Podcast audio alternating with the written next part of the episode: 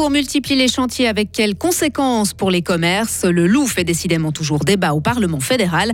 On peut être généreux via les réseaux sociaux, la preuve avec le Sadaka Challenge. Il neige ce matin, ces flocons vont diminuer d'intensité ces prochaines heures, maximum 3 degrés vendredi 9 décembre 2022. Bonjour Sarah Camporini. Bonjour Mike, bonjour à toutes et à tous. Respectez les distances, adaptez votre vitesse, soyez patient. Et puis évitez de prendre votre véhicule sans équipement d'hiver. Ce sont les consignes de la police fribourgeoise ce vendredi matin en raison de l'état des routes. Huit accidents lui ont été signalés, dont cinq sur la 12 et trois respectivement à Chable, Cotence et Saint-Aubin. Heureusement sans blessés et juste de la toile, la tôle froissée. Euh, le toboggan entre Vevey et Châtel-Saint-Denis a rouvert il y a environ 30 minutes au camion dans la montée, mais il leur est toujours conseillé de privilégier la une plutôt que la 12. Les chantiers se succèdent en ville de Fribourg. Des travaux autour du passage du Cardinal et de la route des Arsenaux en octobre, en novembre et puis en ce moment, avenue de Tivoli près de la gare en mars 2023. C'est un autre gros chantier qui va débuter pour refaire le carrefour de Richemont.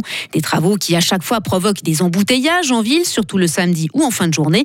Quelles sont les répercussions sur les commerces de la ville? Maëlle Robert est allée à leur rencontre. Elle est installée rue de Lausanne depuis six ans, mais la fleuriste Marie-Dominique Tsurkinden réfléchit à déménager en périphérie. Avec les travaux, cet automne a été intenable. Je sens surtout la mauvaise humeur de tous mes clients quand ils doivent arriver chez moi. Parce qu'on me le dit, on en a plus que marre. Ça me rend furieuse.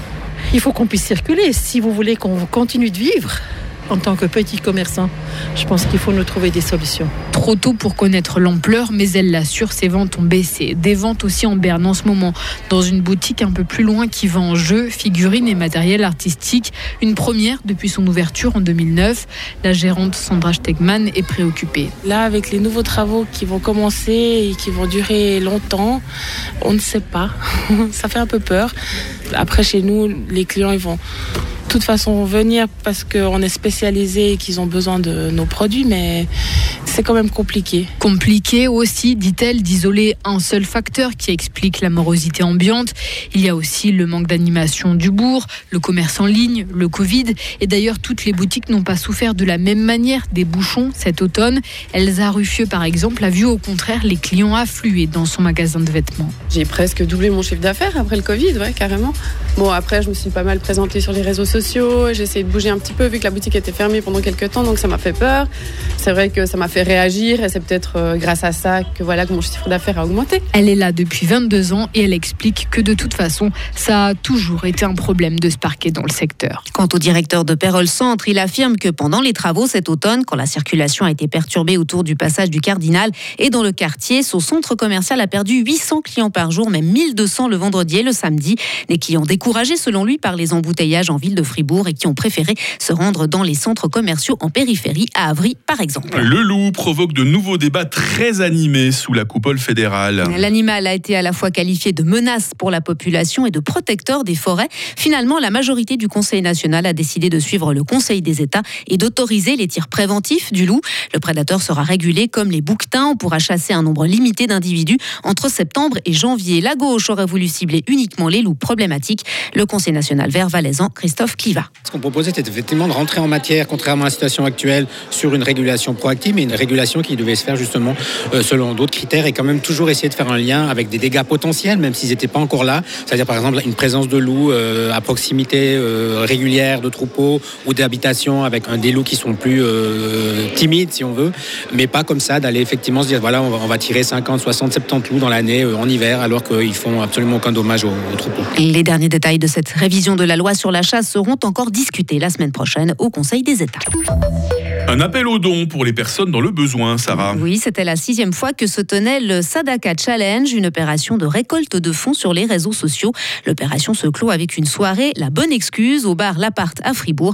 Wanis Corpato, cofondateur du projet. En fait, c'est simplement une publication qu'on met une fois par année sur les réseaux, sur Facebook, sur Instagram. Et on demande aux gens de, de liker, de commenter. Et à chaque like, on promet de mettre un franc, chaque commentaire 50 centimes.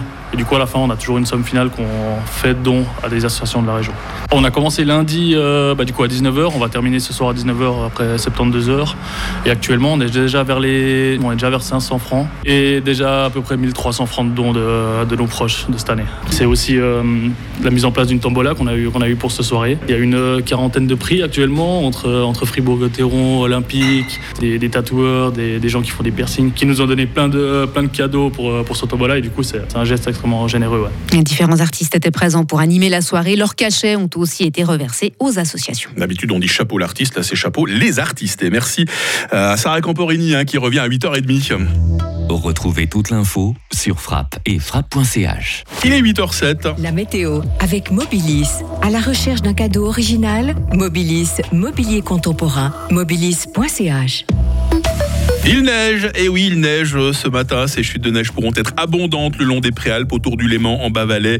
Les flocons auront tendance à se cantonner au relief alpin ces prochaines heures. Ils pourront être mêlés de pluie d'ailleurs. Euh, en dessous de 600 mètres, il fait actuellement 0 degré à Fribourg. Il va faire 2 degrés à Morat. Euh, de nouvelles averses de neige sont à prévoir demain samedi. Le ciel sera couvert. Température minimale 1, maximale 3 degrés. La météo va grandement s'améliorer dimanche. Nous aurons un temps sec et surtout bien ensoleillé, mais toujours froid. Hein. 0 degré maximum. Lundi devrait être encore beau alors qu'une dégradation semble s'amorcer pour mardi, mais cela reste à confirmer. Nous sommes vendredi 9 décembre, c'est le 343e jour. Peut-être qu'il y a des Léocadis qui nous écoutent. Dans ce cas, on leur souhaite bonne fête.